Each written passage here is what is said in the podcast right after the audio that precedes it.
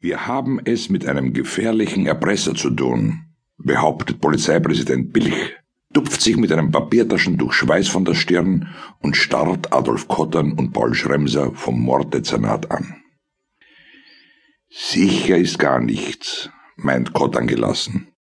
Von zehn solchen Drohungen sind neun nicht wirklich ernst gemeint. Sie vergessen, wer hier bedroht wird, sagt Billig und knetet inzwischen sein Taschentuch.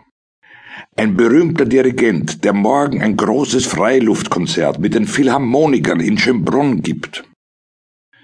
Der Erpresserbrief findet Schremser und nimmt den Brief zur Hand, ist amateurhaft gestaltet. Er ist in Blockbuchstaben und offensichtlich mit der linken Hand geschrieben. Schaut aus wie von einem Schulanfänger.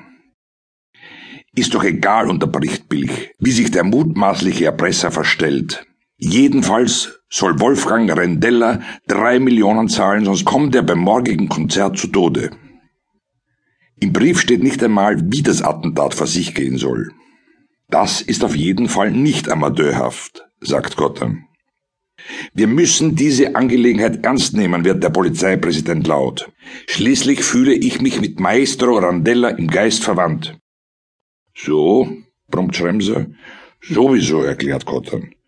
Unser Präsident dirigiert ja auch den Chor und das Orchester der Wiener Kriminalbeamten. Sie, Kottern, sind da ja zum Glück nicht mehr dabei, sagt Billig. Lassen wir meine künstlerische Ader einmal kurz außer Betracht. Was können wir für Rendella tun?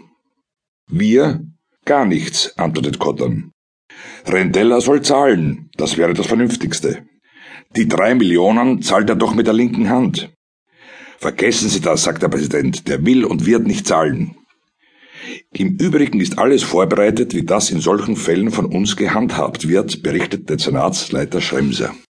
Das Telefon des Dirigenten im Hotel wird von uns abgehört. Der Kollege Schrammel leistet dem Maestro ununterbrochen Gesellschaft.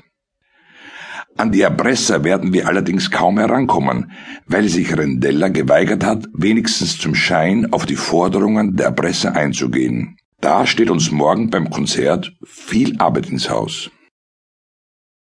Was wäre denn das Maximum an Sicherheit, will Bilk wissen. Das Konzert absagen, verkündet Kottern schnell. Von jedem Kastanienbaum, von jeder Bank und von der Gloriette könnte auf Rendella geschossen werden. Und das Zweitsicherste? Wir ersetzen alle Zuschauer durch Polizisten in Zivil und sperren das Gelände. Das halten Sie für durchführbar? fragt Billig und lässt hundert Falten auf seiner Stirn erscheinen. Selbstverständlich.